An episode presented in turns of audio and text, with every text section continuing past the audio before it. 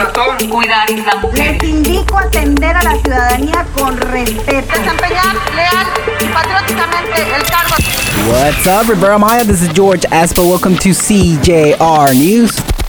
Announcement of expansion in the archaeological zone of Tulum for recreational use. The expansion in the archaeological zone of Tulum is designated for visitors to use it recreationally.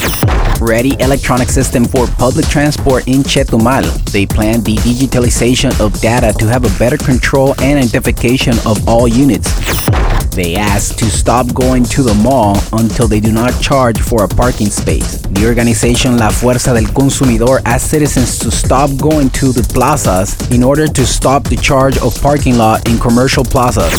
Initiate project to beautify the Bacalar Lagoon. They will collect plastics, glass containers, and all kind of garbage that are in the lagoon body. Thank you for listening, CJR News. This is George Espo. You can find us on Twitter at CJR News. Don't forget to subscribe to our podcast on Google, Spotify, and Apple. Thank you and goodbye.